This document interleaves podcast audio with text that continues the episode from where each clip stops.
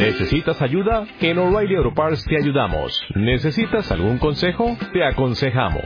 Nuestros profesionales en autopartes están siempre disponibles para ayudarte a encontrar lo que necesites. Excelente servicio al cliente es solo una de las ventajas que ofrece O'Reilly Auto Parts. Los profesionales en autopartes.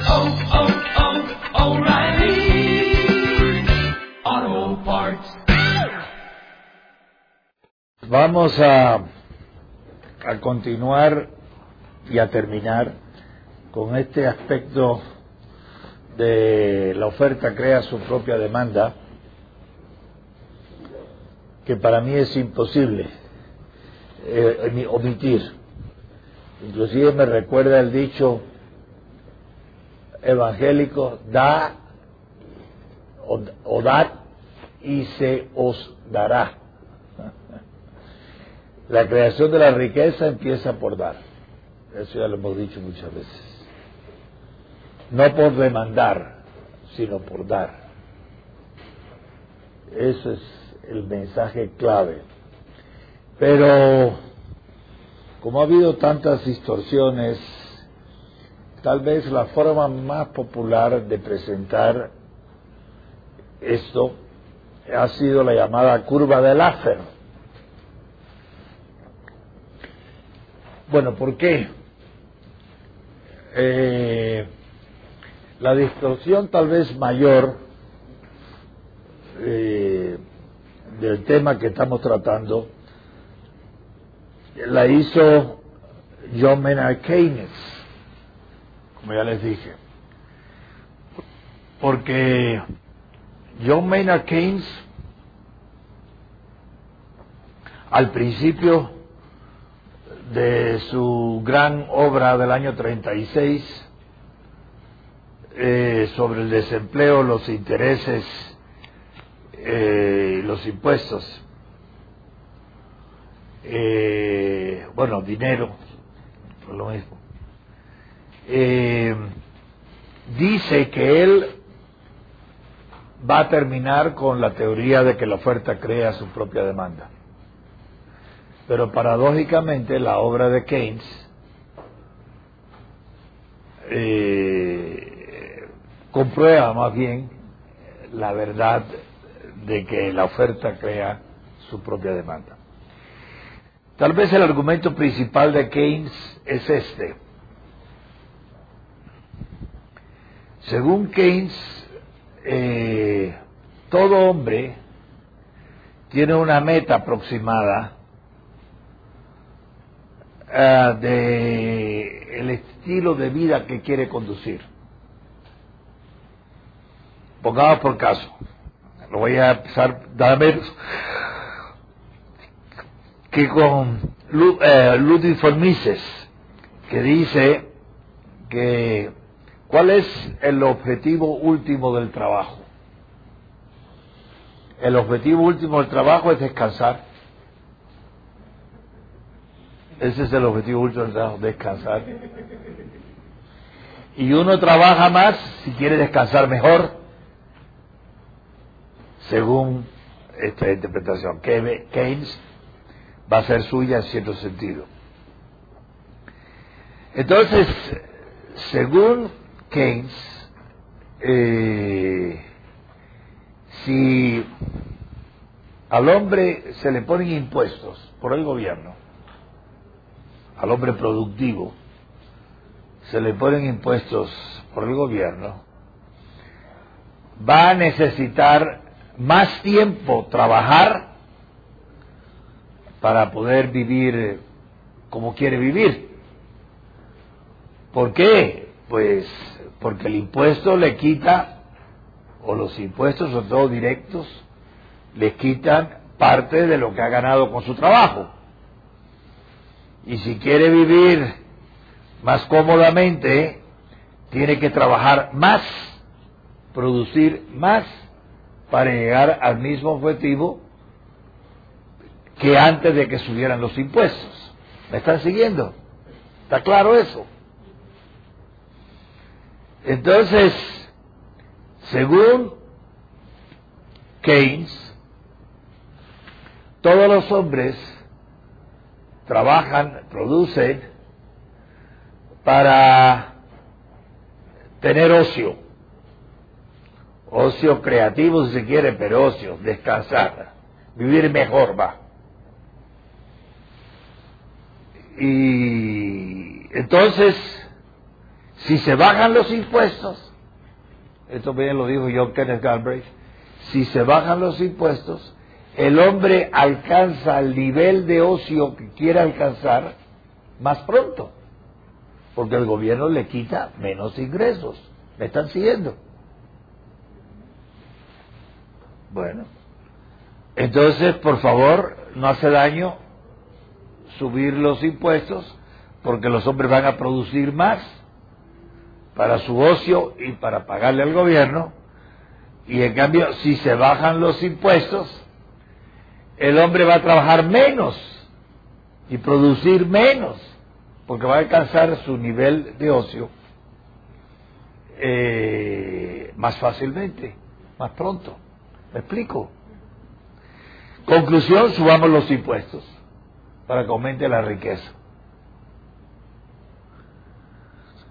Bueno, eh, Laffer prueba exactamente lo contrario, porque Laffer parte de otro supuesto. Él dice, primero, nadie tiene previsto de antemano qué nivel de ocio va a tener. Inclusive eh, hay gente que trabaja más tiempo de la edad del retiro. Yo soy un caso. Entonces está claro lo que arguyen los keynesianos,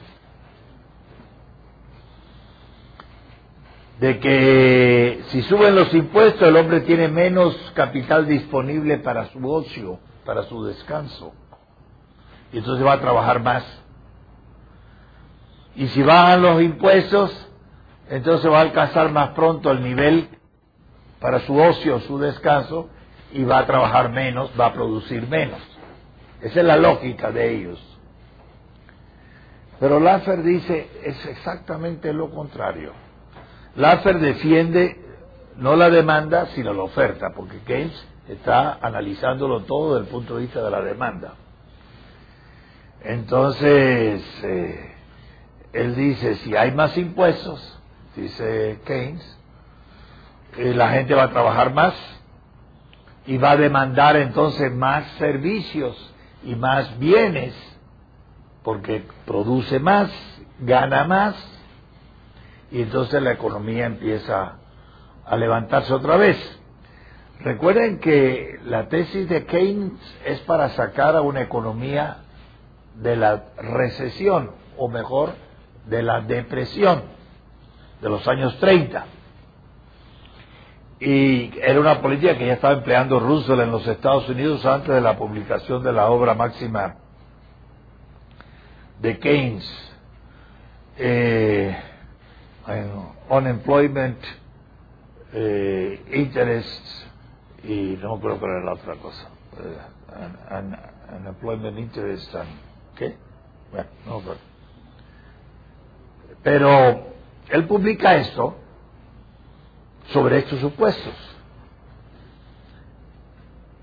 Pero Laffer, que es defensor de la teoría de la oferta, de la oferta crea su propia demanda, que es la que yo comparto, dice, no, y para eso acuñó lo que se llama la curva de Laffer. Todos tienen ahí este, esta copia, este escrito, y fíjese, dice, cuando el gobierno de un país desea aumentar su capacidad recaudatoria, cosa que ha hecho muy bien Carolina Roca, al frente de la SAT, lo logró sin subir los impuestos, siendo más eficiente en la recaudación.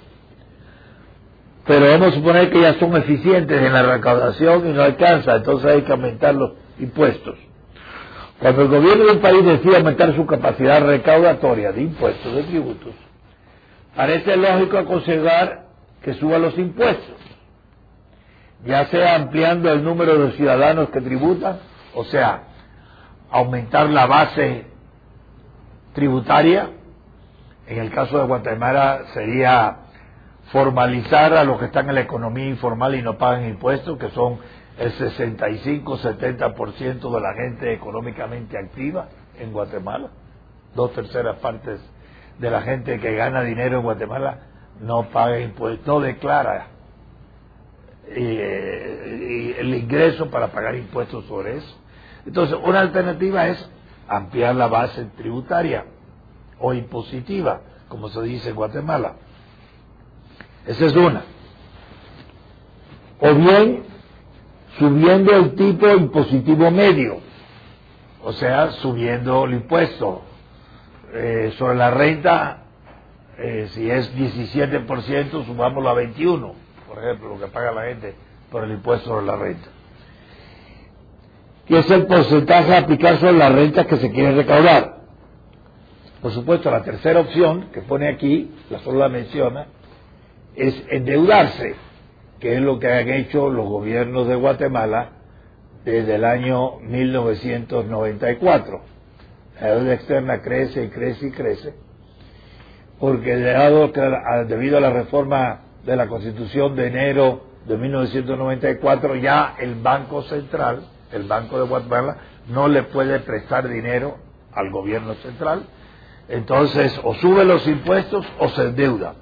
Y lo que han hecho es subir los impuestos y endeudarse. Y todavía tienen déficit fiscal, lo cual muestra el sentido de análisis económico de las opciones públicas que tienen tanto el Ejecutivo como el Legislativo en Guatemala. O sea, cero. Entonces, sin embargo, hay dos hechos que nos hacen dudar de esa lógica. A.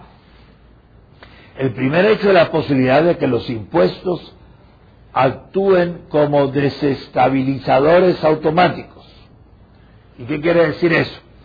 Sube los impuestos y se produce un descenso de la renta disponible y por tanto de la producción. O sea, cuando a la gente se le quita su renta, parte de su renta con más impuestos, se desalienta. ¿Para qué voy a trabajar más para el gobierno? El gobierno decidió que yo trabaje más tiempo para él. Yo no estoy de acuerdo. Bastante trabajo ya. Entonces produce menos. Y entonces la renta que recauda cada persona trabajando menos es una renta imponible más baja que si no hubiera habido el impuesto. ¿Me están siguiendo la lógica? Entonces, segundo, Por el contrario,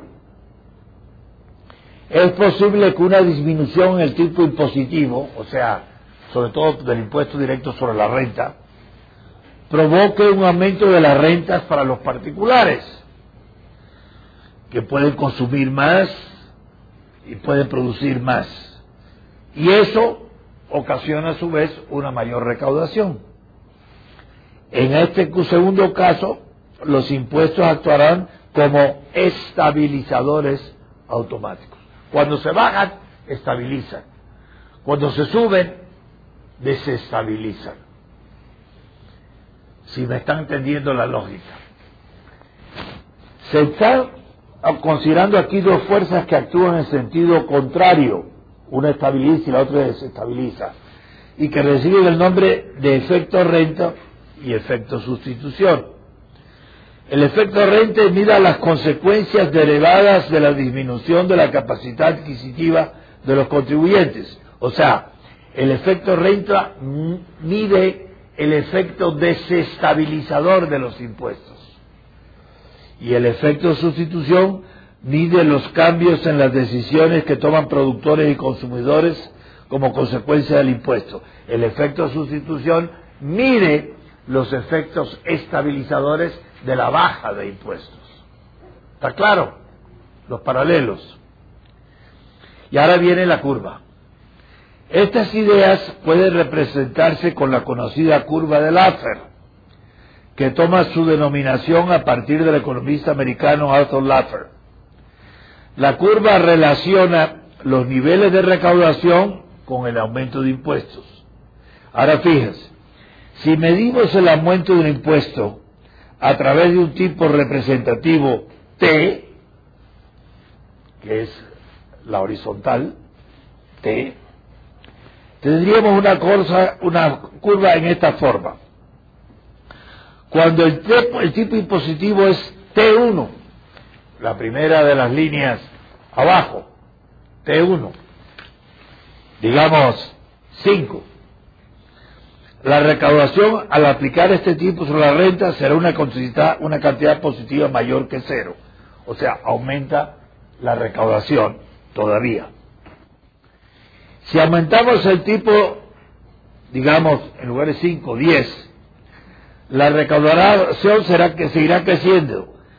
Cada vez, sin embargo, a menor ritmo, hasta alcanzar un máximo en Y2, arriba para un tipo T2 abajo, el, cuadrado. Y2 y T2, donde se encuentran las dos puntas. Ese es el máximo. Eso es lo que se llama la ley de efectos eh, de, resultados decrecientes, de retornos decrecientes. A partir de ese punto máximo, que sería T2, donde se encuentra T2 con Y2, Cualquier intento del gobierno para elevar el tipo impositivo se traducirá paradójicamente en un descenso de la cantidad de impuestos recaudados.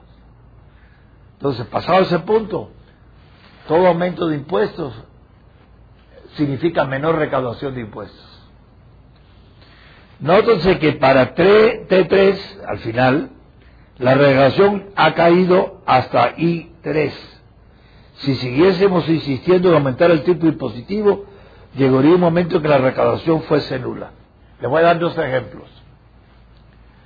Eh, allá por los años 70, eh, con la crisis del petróleo, el presidente, que era un dictador de Singapur, dijo, yo quiero subir los impuestos para hacerle frente a la factura de petróleo a través del Estado. Entonces le dijo un economista partidario de la oferta, le dijo, ¿quiere más dinero? Sí, baje los impuestos. Bueno, lo bajó. Y ocho meses después la actividad económica había aumentado, porque los impuestos habían bajado, y entonces de una mayor actividad económica recaudaba más impuestos aunque la proporción prorrateada entre los que pagaban impuestos era menor. ¿Me están siguiendo? Entonces cuando vio eso, dice, bueno, ¿y ahora cómo recaudamos más impuestos? Y le volvió a decir su consejero, vuelva a bajar los impuestos. Esta historia la tiene Melvin Krauss en su famoso libro eh, Development Without Aid, el desarrollo sin ayuda. Entonces le dijo al señor este, Juan Yi, que se llama, le dice, bueno, baja otra vez los impuestos. A ver qué pasa. Bajó los impuestos, vino más inversión a Singapur, más actividad económica y subió la recaudación impositiva. De manera que Singapur dos veces seguidas bajó los impuestos y, y recaudó más impuestos. Eh, eso es un caso muy notable, muy evidente. El otro caso era de la América Latina y ya no recuerdo cuál era, se me fue. Dentro de un ratito puede ser que me acuerde, de momento ahora no. Pero el gobierno de Colón, por ejemplo, tiene el impuesto más, el, presupuesto más grande de la historia de Guatemala. 42 mil millones de quetzales. Déjeme darle una proporción. Ubico empezó gobernando con un presupuesto anual en plena depresión económica mundial de 12 millones de quetzales. Y aumentó apenas nada esos presupuestos hasta 16 millones en los 14 años que estuvo en el poder. presupuesto bajito.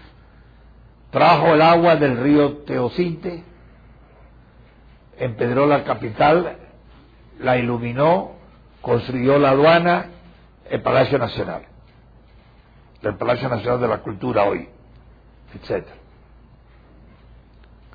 Portillo tuvo un presupuesto no de 12 millones o de 14 millones como ubico, sino de 29 mil millones.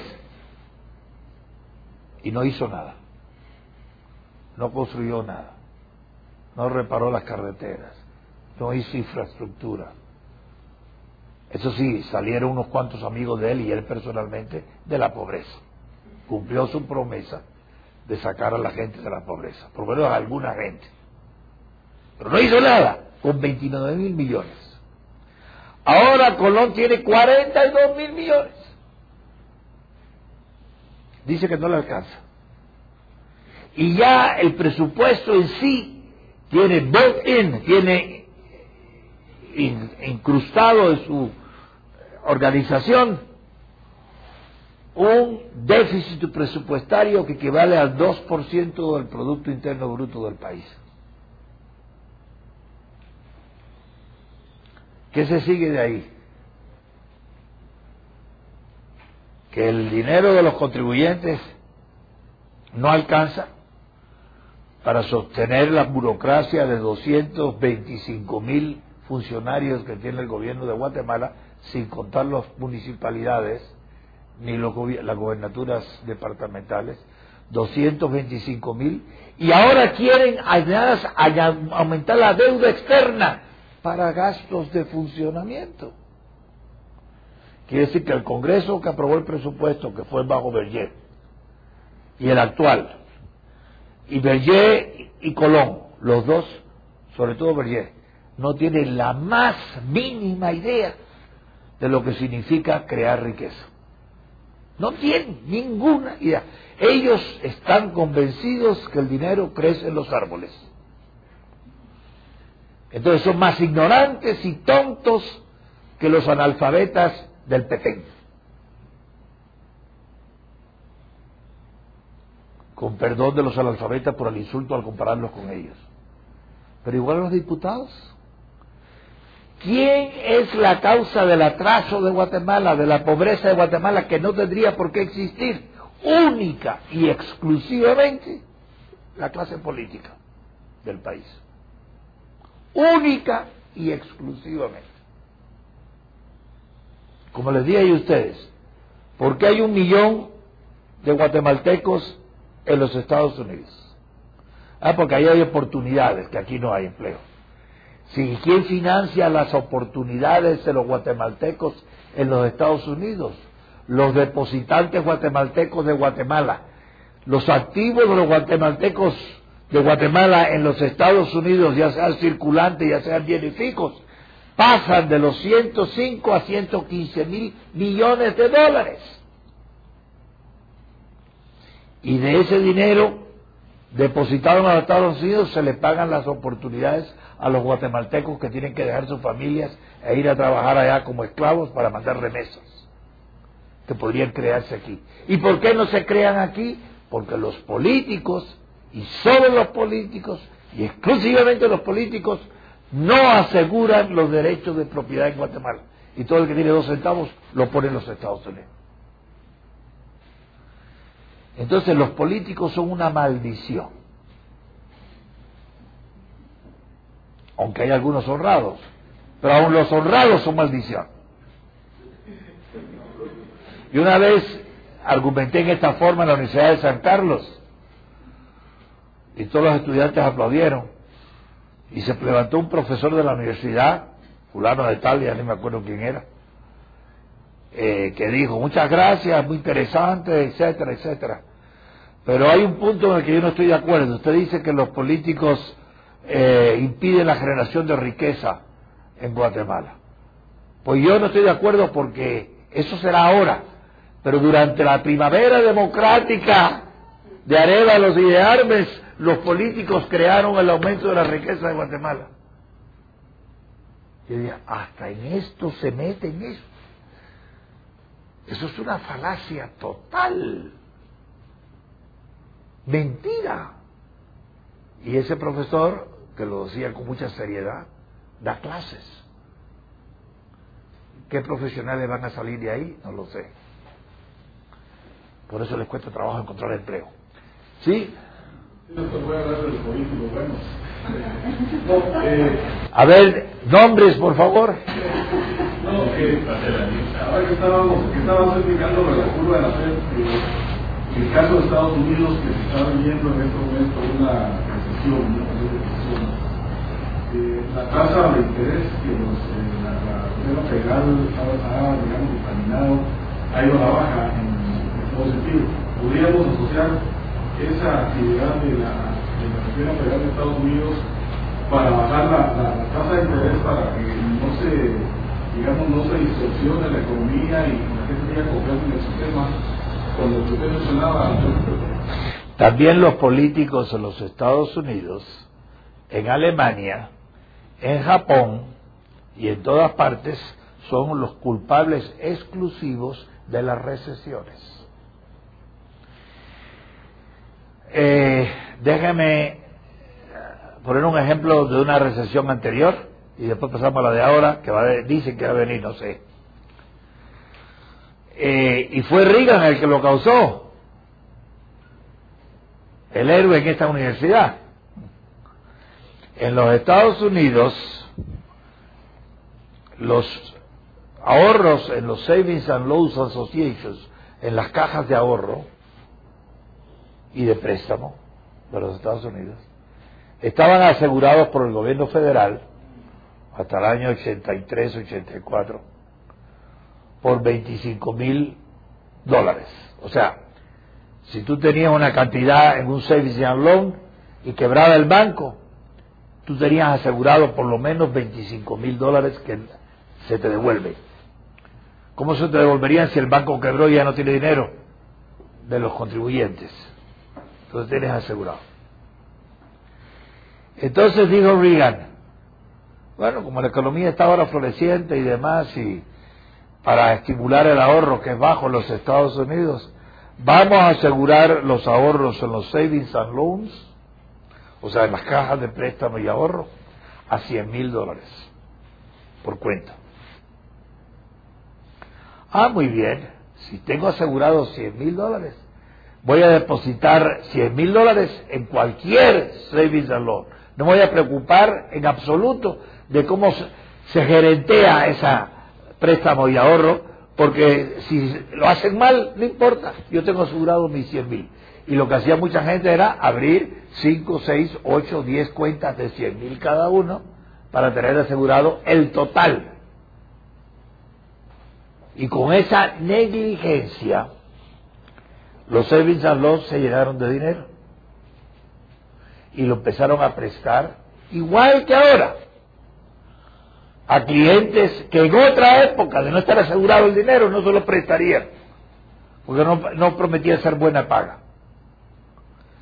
Y al cabo de tres años quebraron más de ocho mil banquitos o cajas de, de, ahorros y préstamos en los Estados Unidos.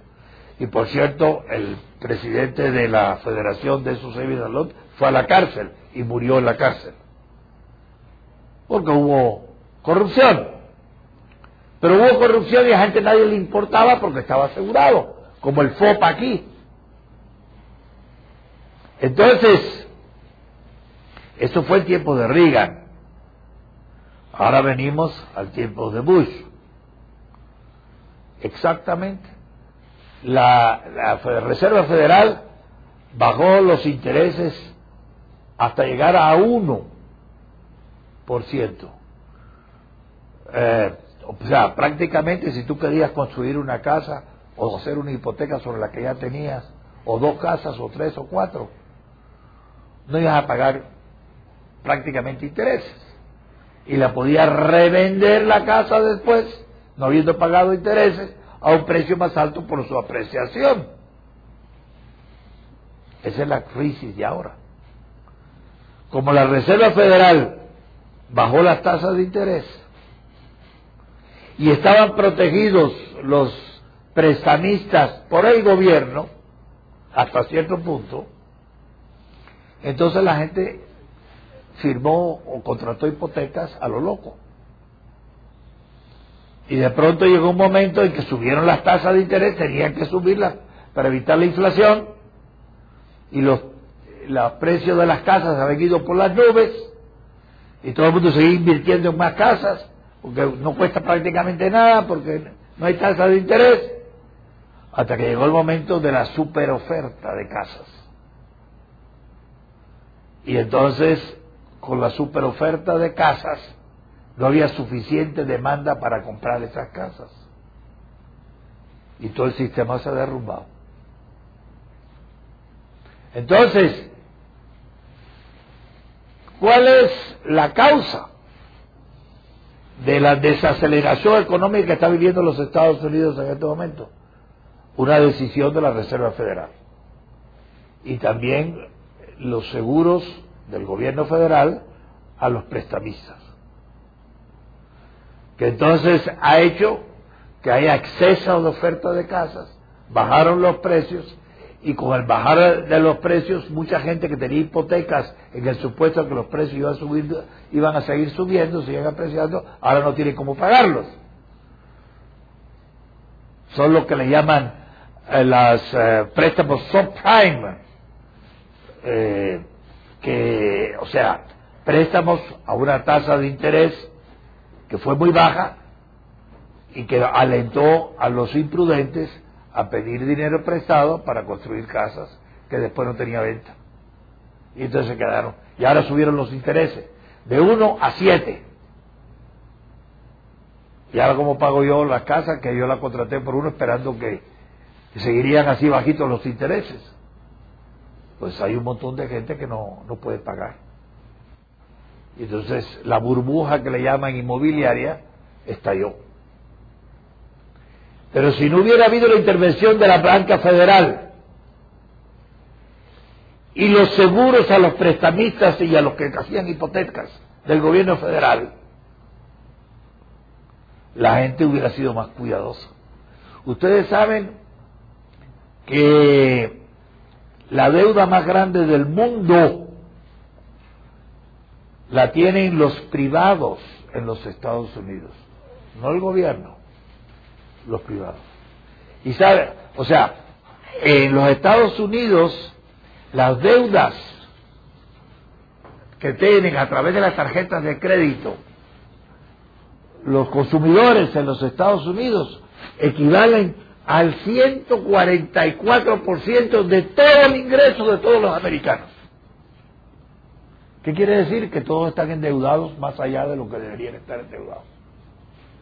Pero si están endeudados, ¿por qué no quiebran? Porque somos muchos los idiotas del extranjero que seguimos depositando el dinero en los Estados Unidos y ellos viven de nuestros depósitos. Y pueden darse el lujo de vivir muy bien gracias a la ayuda económica, crediticia, que le damos nosotros los pobres a los ricos. Y además voluntariamente, sin que nos lo hayan pedido. Gracias a qué? Al ingenio de los políticos honrados, no hablemos de los ladrones, que son la mayoría, de los políticos honrados y estúpidos. ¿Y por qué el pueblo de Guatemala elige a políticos estúpidos? Pregúntenle.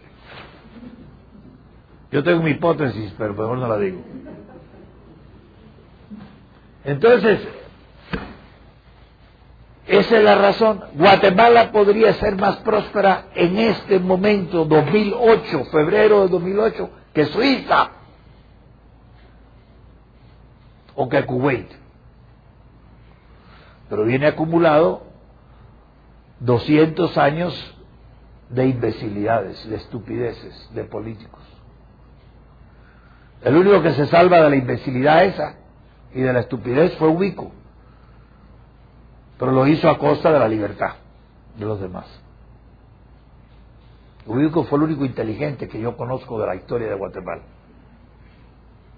Arevalo era un humanista muy culto, pero de esto no entendía ni jota. Y los demás, menos que jota. Entonces, eh, esa es la razón. Esa es la y esto, la curva del Laffer, por supuesto, por favor se la explican a los diputados, porque y si logran convencer a uno o que uno entienda, yo los propongo para el premio Nobel de la paz. Bueno, eh, perdona que haya sido tan duro, pero hay que sacudir a la gente un poco. Y no basta el comentario usual, bueno, la política es sucia. Eso no se trata de eso. Todos deberíamos meternos en política en ese caso para limpiarla. Pero la política no se limpia con buenas intenciones. La política se limpia cambiando las reglas del juego. Yo a veces me permito decir, un poco osadamente, que si nosotros pudiéramos por arte de magia, con la varita de Aladino, o del genio de la, de la lámpara, trasladar íntegro el sistema judicial británico a Guatemala, y mandarle a los ingleses nuestros huesos y nuestros fiscales y eso, a ver qué hacen, ¿no? Eh, si trasladamos el sistema de justicia de Inglaterra a Guatemala, a mí no me importaría que Alfredo, ¿cómo se llamaba aquel ladrón de las aduanas? Alfredo Moreno sea director de aduanas. Yo lo nombro, lo propongo director de aduanas. A mí no me importaría que Germán Chupina sea el procurador de los derechos humanos. Yo lo propongo, yo lo nombro. Yo lo nombro.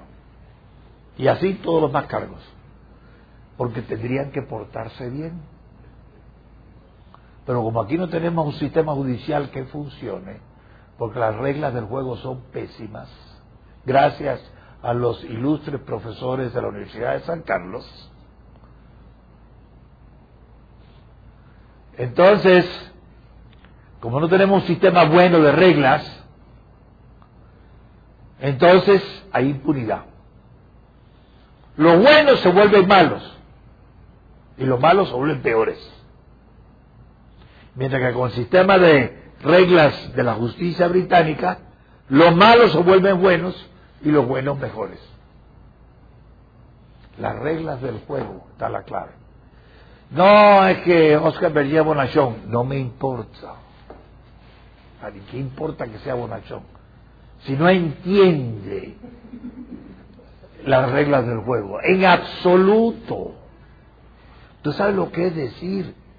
Cuando condonan la deuda pública externa de Nicaragua y de Honduras, por pertenecer a los 25 países más pobres del mundo, o más difíciles de pagar sus deudas.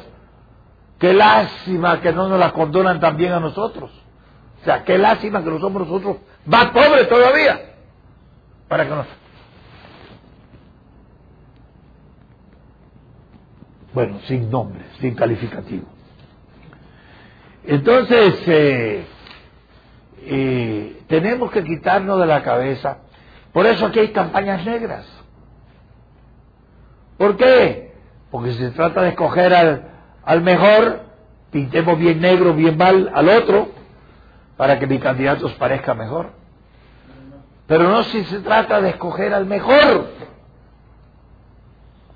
sino que es capaz de entender la importancia de las reglas y cambiarlas. Aunque se llame tiro fijo, el que sea. Ese es el problema. Si Guatemala logramos cambiar la regla del juego, empezando por la constitución, en una dirección razonable, sensata que existe, que no es complicado, Guatemala no puede ser el país de nivel de vida más alto del mundo, más que los Estados Unidos, más que Japón, más que Suiza. Ah, no, eso nunca llegará, claro. Mientras los guatemaltecos no entiendan esto, de que son las reglas del juego las decisivas y no las supuestas buenas o malas voluntades o intenciones de los políticos. Yo prefiero un político ladrón, pero que entienda a uno santo, tonto e ignorante. No puedes discutir con él. Déjalo porque te da pena. Es tan bueno. Porque lo vas a hacer sufrir. Y sin embargo aquí todo el mundo sigue, no, ¿quién es el mejor? ¿Quién es el menos malo? Aquí la gente vota contra un candidato, no para favor de un candidato. ¿Contra cuál? El que yo creo que es peor. Pero tú has analizado si entiende mejor o no la cuestión de las reglas. Ah, no, eso. Yo supongo que todos las entienden, o que ninguno las entiende, está bien igual. Entonces vamos a ver el buen corazón.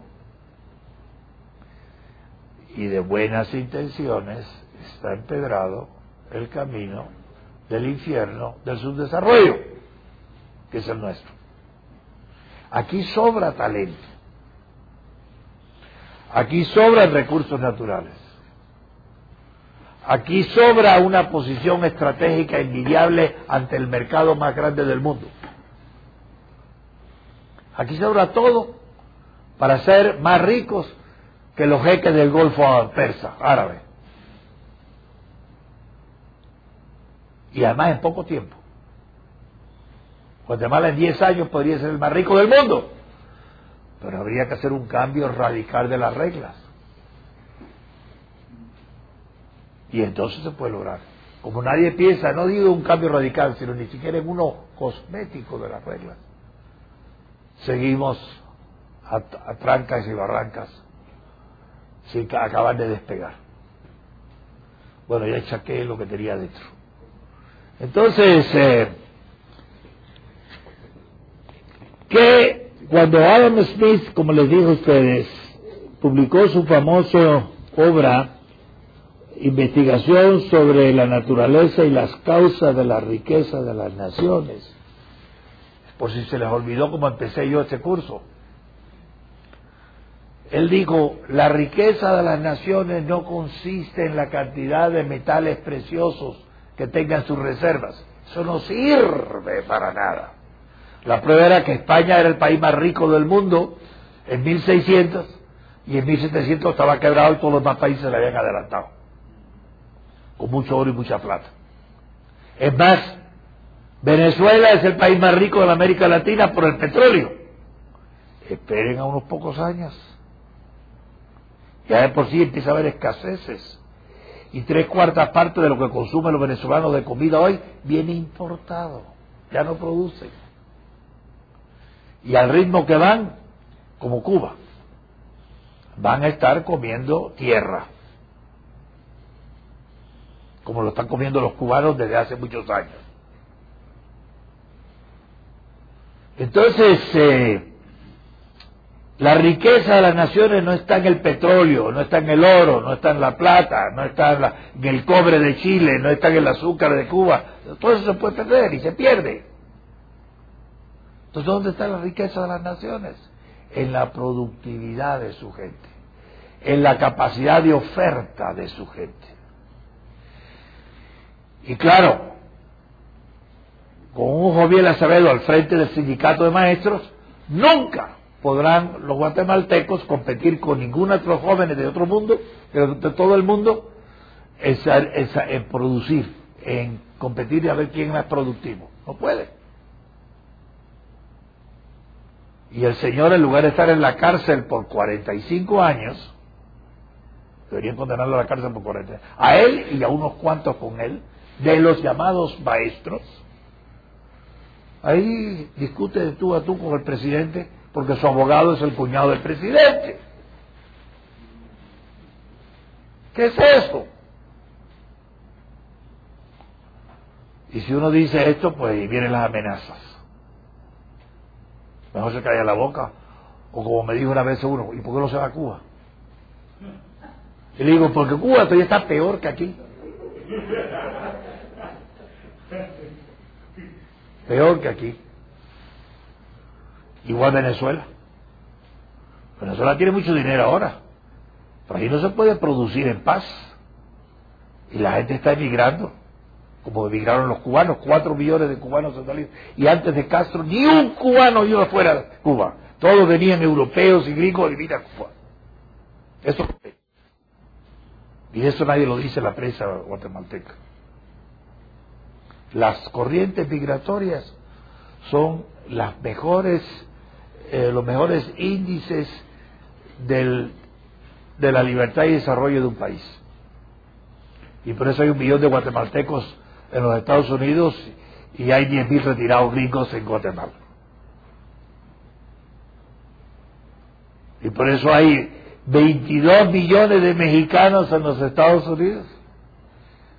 Y hay un millón de gringos retirados en el clima de eh, Oaxaca o de Puebla o, de eh, lo que sea. Entonces, las corrientes, ¿por qué los europeos venían a América? Porque Europa con su guerra estaba arruinada. Yo lo vi, no me lo contó nadie, yo lo vi. Eh, y América era la promesa. Nuestra América. Cuba, Argentina, sobre todo Uruguay. Ahora es al revés. Ahora los cubanos están en España, o en Francia, o en Alemania. Y los ecuatorianos se van para allá, y los hondureños también, y los dominicanos también, y los argentinos también. ¿Cómo es eso posible? Porque las reglas del juego cada vez han sido más estúpidas. ¿Saben ustedes que hay una constitución peor que la de Guatemala? Bueno, hay muchas peor que la de Guatemala. Lo que llaman constitución en Cuba es peor, simplemente. Y la que han aprobado en Venezuela también está mala. Y eso lo estuve hablando hace una, una dos horas con un venezolano, profesor de la Universidad de Caracas, que está aquí. Bueno. Pero la de Brasil, las reglas del juego de Brasil son peores que en Guatemala. ¿Cómo? Un país de 180 millones de habitantes, la economía más grande de la América Latina. Así es. Brasil podría competir de tú a tú con los Estados Unidos y con Rusia, pero no puede. Porque tiene el sistema de juego de su constitución de 1988, que parece redactada por Javier Acevedo. Figúrese que entre otras cosas, eso lo sé, porque la Facultad de Derecho de la Universidad de San Salvador de Bahía me invitó a mí hace años a comentar su constitución, que se acababa de aprobar en el año 92. Se aprobó en el 88, pero me invitaron cuatro años después. Y yo le dije, perdonen, ustedes me han invitado, me han pagado el viaje, estoy muy bien, pero tengo que hablar muy mal de la constitución de ustedes. ¿Cómo es que el título segundo dice derechos y deberes de los brasileños? Direitos y deberes dos brasileiros. Solemne. Y enumera 76 derechos y ningún deber. Ninguna obligación. Creo que tienen una o dos que es, eh, ahora que no recuerdo, que es...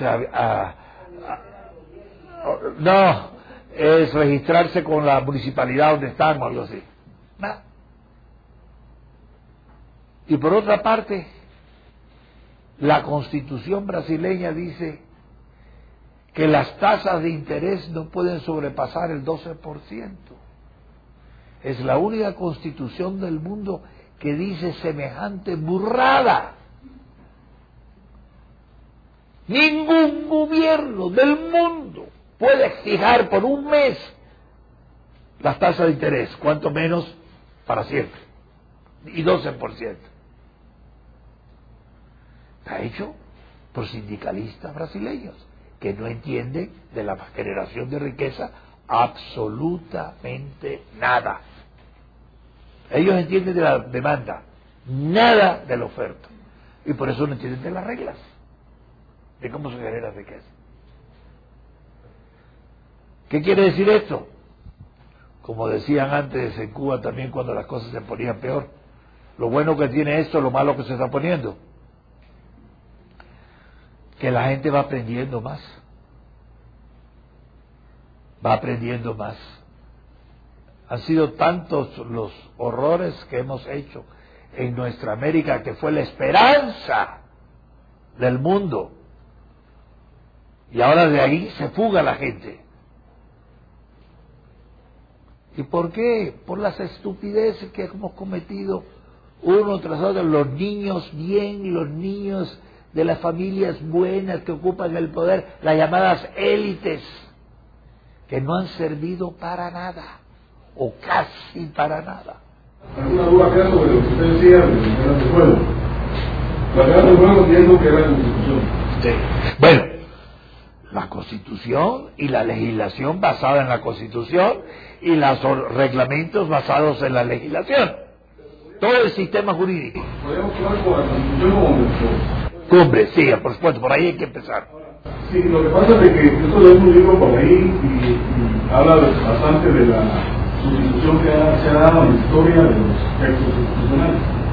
Digamos que en el 45, después del 44 y todo lo que pasó, la constitución se elaboró precisamente contra el caudillismo, eso fue, digamos, la, los constitucionalistas en ese momento se orientaron a plasmar en la constitución de 12 años eh, todo lo que sea para evitar que hubiera más caudillos en, en la región del, gobierno de Guatemala. En el 54 y el 55 que se modifica, creo que una parte se da contra el comunismo. La- los legisladores se preocupan de quitar de la, de la lista ahí cualquier amenaza comunista. Pero después en el año 85, que fue la última No, 65. Ah, bueno.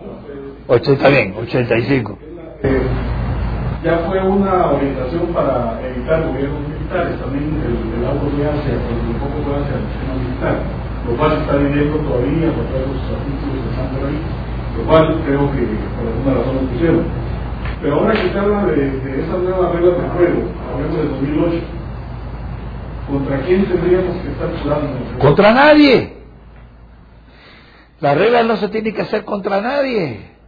A mí no me importa que Alfonso Bauer Pais defienda a Lenin, Stalin y, y Mao Zedong. Muy bien. Contante que las reglas del juego, cuando él sea presidente, que no lo va a hacer ya porque está muy viejo, cuando, era- cuando fuera presidente, fueran buenas. No me importa que, a ver, dígame a alguien que a ustedes les cae mal. Bueno, Joviel Acevedo lo propongo para presidente de la República, si tenemos mejores reglas del juego. Y con eso lo he dicho todo. Y la Madre Teresa de Calcuta, de presidente de Guatemala, con las reglas nuestras, a los seis meses se corrompe. Sin saber lo demás. Sin caer siquiera en la cuenta. Porque ninguna constitución se ha hecho por gente que entiende cómo se genera riqueza. Ninguna. Es más, ninguna se ha hecho sobre la, eh, sobre la base de entender para qué existe una constitución que es para limitar el poder. Todos son rusonianos porque les conviene. Según Rousseau, todos somos buenos. Entonces, bueno, yo robé un poquito, pero sigo siendo bueno. Y yo maté al otro, pero en el fondo soy muy bueno. Y aquel otro lo mutilé y al tercero, ¿sabe Dios? Pero todos somos buenos. Y sobre esa estupidez mayúscula, todas las constituciones de América Latina se han hecho, menos una. Dos, menos dos. La de Chile de 1833 y la de la Argentina de 1853, que fueron dos constituciones muy buenas. El resto son rusonianas. Viven en la, en la luna de Valencia. Estamos en este mundo de visita. Estoy hablando de la América Latina en total. Y las constituciones de Cuba, Cuba tuvo una en 1902 y tuvo otra en 1940. La de 1902 fue la mejor. Ya la de 1940 estropeó muchas cosas. Y por supuesto lo que hay ahora no, no vale la pena decir que siquiera estropea nada. Aniquiló. Eh, la constitución que dirige el gobierno de Castro con sus reglas es como el caballo de Atila, que dice que por donde pasaba no crecía la hierba nunca más. Y seguimos empeñados en acometer. Por eso dice Jorge Santayana, un gran pensador de hace años, que quien no aprende de los errores del pasado está condenado a repetirlos. Y la historia de Guatemala es repetición tras repetición tras repetición, siempre de los mismos errores.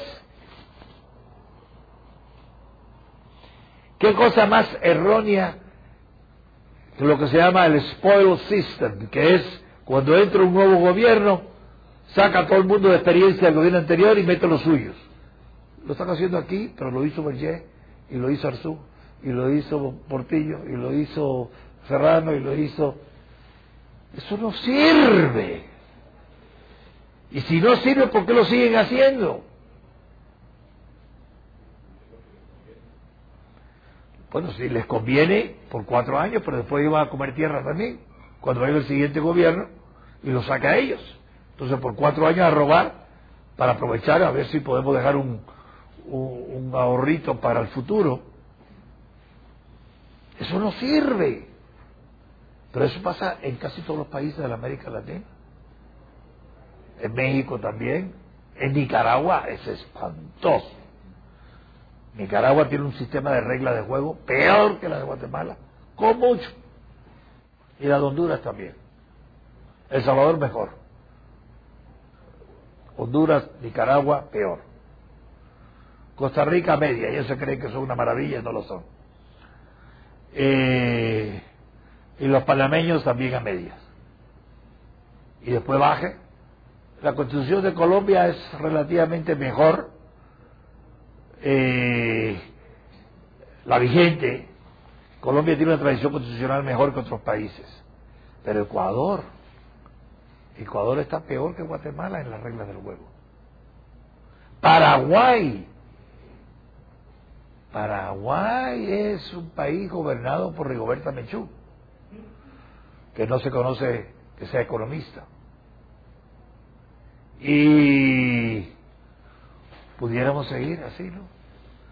Entonces, no es un problema de guatemaltecos, es un problema mundial y muy en particular de iberoamericanos. Colombia, Perú, Chile han aprendido de sus errores. El resto seguimos repitiendo los mismos, también México, los mismos errores una y otra vez. No se piensa. Estas cosas no se discuten en la prensa, ni en los debates públicos, ni, ni, en las universidades. Eso debe ser el tema diario en primer lugar en Guatemala, en el mundo académico, y no lo es. Y no lo es. Bueno, pero tampoco lo es Inglaterra, pero ya quisiéramos tener nosotros el sistema de reglas de Inglaterra. Eh, ni en los Estados Unidos, ya quisiera yo que no, por una semana nos dejaran el sistema americano. Inclusive, la historia constitucional de Europa es muy interesante. Francia ha tenido tantas constituciones como Guatemala. O sea, ha sido inestable pero aprendieron de todos sus errores, sobre todo después de la caída de Francia ante Hitler en la Segunda Guerra Mundial, y en 1958 se dieron la reconstitución de la Quinta República, que es la que rige, la que está en vigencia, y ha sido la mejor de la historia de Francia, desde la Revolución. O sea, Francia tuvo 150 años de malas constituciones, pero fueron aprendiendo a palos, sobre todo con el palo que le dio Hitler, y ahora tienen la mejor constitución de la historia de Francia. Alemania exactamente igual. Yo estaba en Alemania cuando se implementó esta constitución actual. Y aprendió. Alemania tuvo una constitución muy bonita, la de Weimar, de 1920, que Hitler la dinamitó legalmente, democráticamente. Hitler fue electo democráticamente y legalmente lo hicieron dictador con la constitución de Weimar. Ya aprendieron, ya no se puede pasar eso en Alemania. Su constitución ya tiene los, los, eh, las precauciones, los candados para que no se dé. En cambio, Italia, un país de tanto abolengo, cuatro mil años de cultura, está como nosotros. Italia es un desastre un desastre. Y tiene genios en la mecánica, en la ciencia, en la industria, en el comercio, en la literatura, en el arte. Es un país de genios, pero de relajo. Nadie obedece las leyes ahí porque son respetables. Entonces Italia podría ser el país más rico del mundo, no lo es. Y lo podría ser. ¿Por qué? Pues porque no acaban de aprender de sus errores del pasado. Italia. Entonces, eh, ahora por fin, con la constitución de la Quinta República, por primera vez, los franceses tienen un presidente que ha pensado a fondo todo esto, que es Sarkozy. Lástima que se está distrayendo mucho con una carita bonita por ahí, porque eso le va a arruinar la presidencia. Pero que ha pensado estas cosas. La Thatcher pensó lo mismo para Inglaterra. Y a, este, ¿cómo se llama? Václav Havel y sobre todo Václav Klaus y la República Checa. Ha pensado esas cosas. Y va bien la República Checa. Aquí no se piensa. Bueno, hagamos otra constitución, aumentemos los derechos sociales o, que los diputados solo estén cuatro años, tonterías de esas que no tienen nada que ver, nada que ver, nada que ver, nada que ver con los problemas de fondo de Guatemala. Nada, nada. Pero no lo entienden, no lo saben, no han estudiado, no han pensado. Y encima algunos tienen cociente intelectual bajo, están denutridos. Entonces, entonces, ¿qué va a resultar? De manera que esto es una sacudida para algunos, y no quiero hablar mal de Guatemala porque es mi país de adopción, y el de mi mujer, de nacimiento, y el de mis hijos. Pero por lo menos estoy tratando de transmitirle a ustedes las estupideces que cometieron los cubanos, para que no las sigan cometiendo ustedes, porque las siguen cometiendo se han salvado de milagro de no caer con un Fidel Castro, que ha habido muchos intentos. Entonces, eh, eh, esto que estamos hablando de la curva del Laffer y de la creación wealth and poverty, riqueza y pobreza, esencialmente viene a decir ¿Qué reglas son las mejores para aumentar la oferta? O para que la gente voluntariamente ofrezca. Antes de recibir, antes de que les paguen. ¿Qué reglas del juego son las que hay que Bueno, la regla del juego, por ejemplo, asegura los derechos de propiedad. Si está seguro los derechos de propiedad, está seguro el derecho a la libertad. Si está seguro el derecho a la libertad, está seguro el derecho a la vida, y no al revés. Y no al revés. Y quien dice eso, haga un gobierno bicameral para que se filtren las leyes dos veces. Y limite el poder del Estado de legislación. El derecho privado no se puede tocar. El derecho público sí. Para eso está el presupuesto también. Para el derecho privado no. Unas cuantas cosas simples.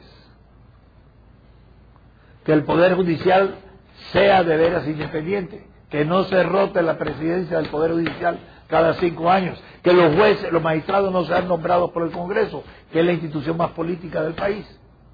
Unas cuantas cosas elementales. Que los impuestos no pasen del 5% del Producto Interno Bruto y estamos en el 14% ahora.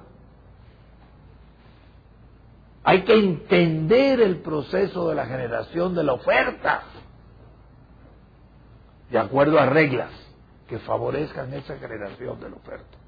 Y entonces descuidémonos.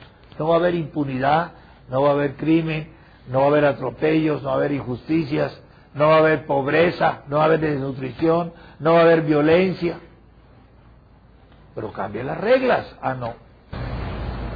¿Sí? Por todo lo que usted ha dicho, a la conclusión que llego es que nuestras constituciones constituciones también nos están condicionando a esperar a recibir primero y no a dar. Así es. Las constituciones están hechas para la demanda. Por eso se han equiparado los derechos llamados sociales a los derechos individuales. Pero los derechos sociales no son derechos. Los individuales sí, ¿por qué? Porque los derechos individuales obligan a alguien. Y el derecho social no obliga a nadie. ¿Quién está obligado a darme mi trabajo? ¿Alguno de ustedes? No. ¿Quién está obligado a darme mi casa? ¿Quién está obligado a facilitarme que yo hable quicheo, cochiquel o mando? Entonces, y a eso le llaman derechos. Hasta que llega la estupidez suprema. Bueno, ¿cuántas supremas son muchas? Son una de tantas supremas. De que cambian la ley de la edad de retiro de 60 a 65 años para poner a Guatemala a la altura del resto del mundo civilizado. Y el procurador de los derechos humanos dice no que el retiro a los 60 años es un derecho, una conquista laboral y de acuerdo al artículo 103 de la Constitución no se puede cambiar nunca. Y la Corte Constitucional le da la razón.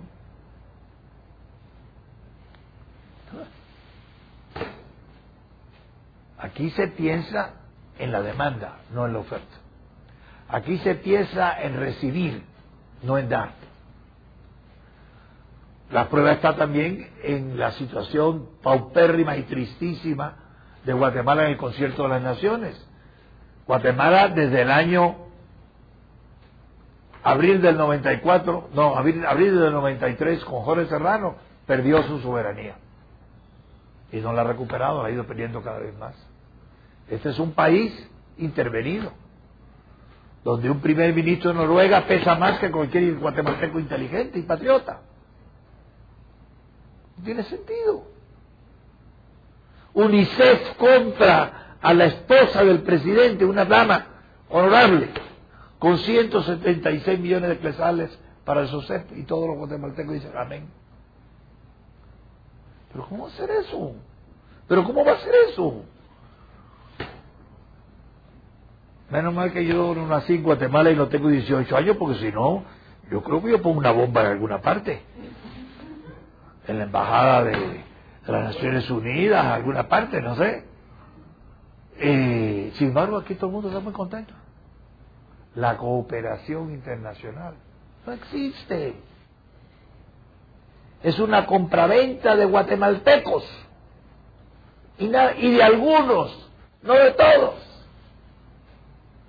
Y la gente no lo quiere ver. No entiende que esas reglas del juego nos mantienen donde no deberíamos estar desde hace dos siglos. Pasa que el guatemalteco promedio, pese que se dice que somos pobres, sigue viviendo bien.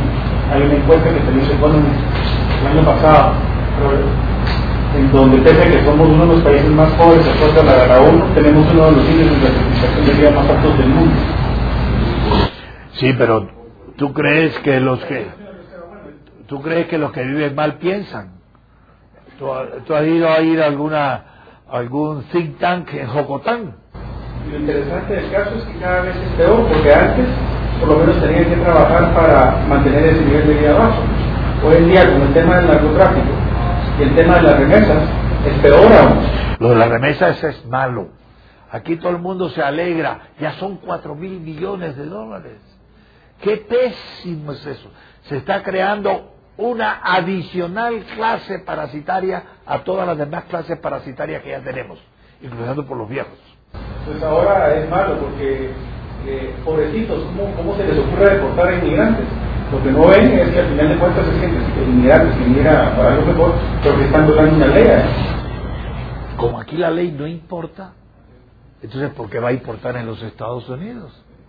No es la pregunta, ¿por qué no va a importar? Si en los Estados Unidos importa, ¿por qué no importa aquí? Si no lo hacen al revés, aquí la ley importa, ¿por qué va a importar entonces en los Estados Unidos?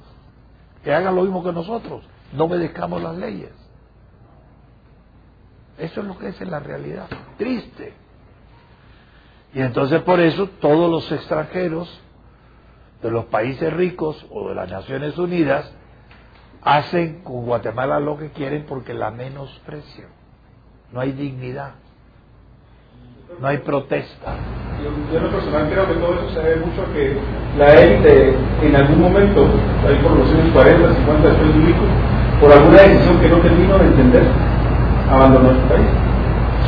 Las élites desde la independencia. Ha habido algunas palomas blancas aisladas. Un hombre, por ejemplo, que entendía, creo yo, constitucionalmente el problema de la generación de riqueza, eh, ni siquiera guatemalteco, era hondureño. Eh, ¿Cómo se llama? La biblioteca nuestra tiene... ¿Eh? Gonzalo del... No. José Cecilio del Valle. Eso sí es un prócer. Tal vez Mariano Galvez es otro prócer. Y punto. Yo llegaría al siglo XX y el único prócer que yo conozco de Guatemala del siglo XX está vivo todavía y se llama Manuel Ayao. Vamos, si va a ser cuestión de simpatía o de belleza, entonces traigamos a la Elizabeth Zeta Jones, presidente de Guatemala. Yo estoy de acuerdo. Eh, ¿Perdón? Bueno, el que sea. Entonces, ese es el mensaje. Yo voy a pasar la próxima clase a analizar la naturaleza de la riqueza y la naturaleza de la pobreza. Ya después que hemos visto que la oferta es la que genera riqueza, que la riqueza empieza por dar y ofrecer antes que dar y recibir. Bueno, ¿y en qué consiste la riqueza? ¿Y en qué consiste la pobreza? Ese es el próximo tema.